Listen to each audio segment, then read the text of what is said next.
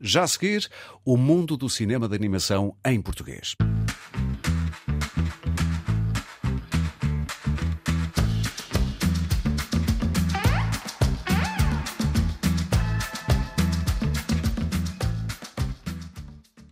Já temos connosco quer o realizador, quer um dos guionistas de Demónios do Meu Avô, a primeira longa-metragem portuguesa de animação em stop motion. Isto também, curiosamente, nos 100 anos uh, que passam e que se comemoram este ano do filme de animação português. Uh, Nuno Beato é o realizador, está connosco desde Lagos. Muito bom dia, Nuno. Muito bom dia, é um prazer. Eh, o prazer é todo nosso também. Temos também o Posidónio Cachapa, que é um dos guionistas. Está aqui ao meu lado. Bom Olá, dia. bom dia. Já agora, Nuno, uh, porquê é que lhe apeteceu pegar no folclore, digamos assim, transmontano, nos bonecos, inspirar-se nos bonecos da ceramista Rosa Ramalho para fazer esta longa-metragem, cujo projeto imagino que já dura nove anos, desde o início até hoje? Uh, sim, na verdade estamos a falar de sete anos uh, aproximadamente de tempo e este, este pegar do, do, que é português, e neste caso no norte de Portugal, veio aqui a partir também de algumas discussões saudáveis com o Posidónio sobre onde é que se localiza, iria localizar esta aldeia, esta aldeia de onde nasceu a Rosa e uhum. onde cresceu enquanto, enquanto muito miúda com o seu avô. Um, e rapidamente fomos parar por trás dos montes. Uh, a ideia inicial era este, este senhor, já de alguma idade, viver ali entre montes. Uh, rodeado, ou seja, afastado de todos. Uhum. Uh, Como se diz então hoje em dia, a viver, a viver off-grid quase, não é? Sim, sim, era um bocadinho isso, este ser ali um bocadinho escondido no meio dos montes. E depois, por que não ir buscar a cultura portuguesa, que temos tanta coisa tão interessante e tão rica, uhum. uh, e tal como fazem noutras culturas para o cinema também, ir buscar o que é português, acho que ajuda a dar autenticidade ao filme também. Tu, Sidónio, foste uhum. chamada à colação uh, nesta sim. localização da história ali. Foi logo claro para ti que teria não, que ser? Não, não, porque, uh, embora eu partilhe sempre a ideia de que se queres falar do mundo, tens que falar do teu quintal, não é? Oh, oh. E depois a coisa torna-se universal a partir daí. É sempre, assim. sempre. assim. Imitar não resulta nada. Na verdade, é um processo, foi um processo orgânico, foi surgindo. Aquilo que nós sabíamos desde o início é que teríamos esta, esta personagem perfeitamente uhum. urbana e que ela queria fazer um corte com essa realidade que já não lhe estava a servir. Estava farta da cidade. Era mais do que farta, digamos que ela atingiu um ponto é, de ruptura. Com, okay. com, a, com a pressão que a cidade também traz. Não é? A cidade tem coisas boas, mas depois tem esse lado que pode levar ao extremo. Sim. E, e... Quase há desagregação interior, sim, se quiser. Sim, há coisas que se perdem. Sim. Há coisas que se perdem porque estás todos os dias a correr no meio do trânsito e por aí fora. E a pressão do trabalho, há coisas que se perdem. E essa foi, essa, na verdade, esse foi o ponto de partida de toda esta história, não é? A ideia que o Nuno me trouxe, não é? Quando, quando me convida para este projeto, é isto. Temos aqui uma, uma, uma mulher que se vai mas é uma, história, é uma história do nosso tempo, eh, uhum. porque eu conheço tanta gente claro. que ou quer fazer isso ou tenta fazer isso, Sim. fugir da cidade e ir uhum. para esta noção também. Eh, eu não sei se às vezes também é romântica demais ou romantizada uhum. demais, que no campo está a virtude, a pureza, é, o, o, encontro. É, desse ponto de vista, é, mas se vires, não sei se já viste o filme. Ainda não, mas ah, vir... deixa-me só dizer isto: estreou-se na quinta-feira passada sim. e, portanto, está aí para ser é, visto. Sim, mas se vires o filme, verás que nós, nós ao longo do trabalho evitamos mesmo essa dicotomia cidade-campo. Não é? O campo paradisíaco e a cidade, o inferno, foi uma coisa que, que, que rapidamente percebemos que não é assim. Uhum. Aliás, não vou estar aqui a contar o final, mas percebe-se que, que, não é exatamente assim. Sim. é mais um contínuo, é um se quiseres, não é? Uh, sim. Nuno, quão louco é preciso ser para, num país como o nosso, se abalançar a este projeto? É, é, assim, na verdade, eu sempre, sempre fiz animação, há, há muitos anos, há mais de 20 Sim. anos que faço cinema de animação, e chegar à longa-metragem, se calhar, era algo que era um bocadinho utópico quando comecei a minha carreira. Uh, e de repente ter esta oportunidade, e porque houve de facto uh, uma oportunidade também da parte do ICA, do ponto de vista de financiamento, de uhum. dar esse primeiro passo, uh, senti-me com coragem de agarrar esta oportunidade e tentar fazer aqui uma primeira longa-metragem para mim, para a minha equipa e também uma das primeiras que é feita no país.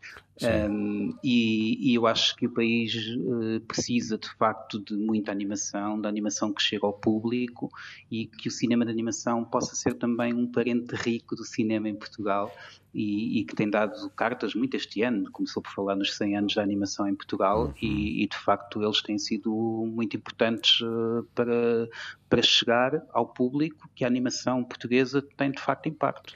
Pelo que julgo saber, eu já assumi que ainda não vi o filme, mas vou vê-lo, mas pelo que julgo saber, parte do filme é feito naquilo que podemos chamar a animação tradicional atual e outra parte é feita, como diriam os americanos, old school. Ou seja, pegar eh, na coisa eh, e fazê-la literalmente the hard way, ou seja, da maneira mais difícil. Sim. Porquê a opção uh, por, por, esses do, por essas duas maneiras de fazer o mesmo? Uhum. O Nuno é a pessoa ideal para te falar nisto, mas já agora deixa-me dar a minha experiência enquanto, enquanto guionista que, que chega ao que chega a uma técnica completamente uh, muito complexa uhum. e muito interessante e que ao mesmo tempo foi uma aprendizagem para mim. E eu acho que seria uma aprendizagem para qualquer pessoa que visitasse os sets, porque é um, é um filme que é muito uh, artesanal, ele é profundamente artesanal, cada pecinha que tu vês lá é, é esculpida por uma equipa, o Nuno Tempo teve uma equipa fantástica a trabalhar sim, nisso. Sim. Com uma textura que, uma textura... para quem vê o trailer como sim, eu, sente que aquilo é físico. E, e, é qualquer coisa de, de realmente de um, difícil e longo de fazer. E é preciso coragem, e, e, foi preciso muita coragem para se fazer este filme. Esperemos que se façam mais. Aliás, eu, uh, eu acho que a grande diferença, aquilo, aquilo que talvez este filme possa trazer, é, uh, é, é que finalmente as longas metragens de animação estão a chegar, portuguesas estão a chegar. Porque nós temos uh, trabalhado mais na onda das curtas sim, e percebe-se porquê, sim, sim. não é? Porque, porque é mais fácil, claro. porque é mais fácil, porque tem menos uh, implicações, porque não necessita de guiões tão estruturados e preparados longamente, como este foi ao longo de vários anos, não é? Ou seja, às vezes vai Vocês lá. levaram com a, o Covid em com cima. Com o Covid, é? sim, embora a parte do guião já estava, já estava desenvolvida. O antes, o depois, é, exato. o durante, tivemos exato. todas as fases do Covid. Exatamente, portanto, este, este, este filme tem muito amor aí metido, muita, tem quase todos os ingredientes de um, de um bom guião. que, que aconteceu... é, um, é um misto de, de, amor com loucura. Exatamente, mas a mesma pergunta para si, Nuno, uh, acerca de, do, de, dos dois tipos de fazer de animação e as texturas que dão ao Sim. filme, não é? Eu sempre gostei muito de misturar técnicas, uh, mas acima de tudo que as técnicas tragam algo para a narrativa. E isso foi uma das coisas que, que deixei logo também claro ao, ao Psidónio, foi usarmos esta, esta mistura de técnicas como algo que pudesse ajudar uhum. o filme. E que de facto a Rosa tem ali dois momentos muito distintos. Tem a Rosa na cidade que está muito mais distante do outro, muito mais distante do palpável, do, de, de, da textura, do pequeno defeito que se torna que se torna mais de uma qualidade depois. Um, e, e, tem a cidade, onde está quase coberta de uma película uh, que não transparece a verdadeira Rosa. Portanto, estes dois mundos que a Rosa vive e os seus dois estados de espírito nestes dois locais é muito diferente. E isso é muito acentuado pela técnica. Um, e essa era a minha intenção acima de tudo. E quando se chega de facto à, àquela aldeia, ela pisa a terra e de repente uhum. tudo se transforma em barro, ou seja, este próprio sinal do barro, esta própria textura do barro próxima das peças de Rosa Ramalho, Sim. são sem dúvida algo importante para esta narrativa também. Portanto, aqui a escolha da técnica é sem dúvida em primeiro lugar para servir a narrativa. E depois, obviamente, o stop motion tem ali também um, um lado que encanta um bocadinho o espectador pela construção, por tudo que rodeia, por as, as mil mãos que trabalham estes pequenos objetos. Uma última referência, porque também não temos muito mais tempo de conversa, mas uh, para os gaiteiros de Lisboa que assinam a banda sonora. Uh, a escolha uh, pode ser óbvia para mim, para outros pode não ser. Qual é a explicação? Uhum. Eu, eu, penso que, que, que, quer dizer, isso é uma pergunta mais para a produção, mas de qualquer das maneiras penso que tem muito a ver com esse espírito português que se quis transmitir. Sim. Os gaiteiros de Lisboa, o Carlos Guerreiro Uh, nomeadamente fez a composição, as letras são minhas, portanto, as letras de. As canções, na verdade, são dos dois, as canções que acompanham, e, e, a ideia foi mesmo transmitir este movimento da terra, porque há muito esta ideia da terra, da luta, da batalha uhum. e também da luta contra os nossos próprios demónios interiores, claro. que às vezes nos levam a sítios uh, que não são tão interessantes de, de, estar. Podem ser, não ser interessantes de estar, mas às vezes são bom gatilhos para darmos saltos. É verdade. Posso só dizer uma coisa? Muito é muito rápida, sim. mas uh, há uma coisa que eu acho que os espectadores deste filme podem contar, que é. Uh, finalmente, chegados aqui, vão de certeza ver um filme como nunca outro foi feito em Portugal. Nunca se fez nada de semelhante em Portugal. É, é um facto. É inaugural nesse, nesse aspecto. aspecto. É completamente inaugural. Exatamente.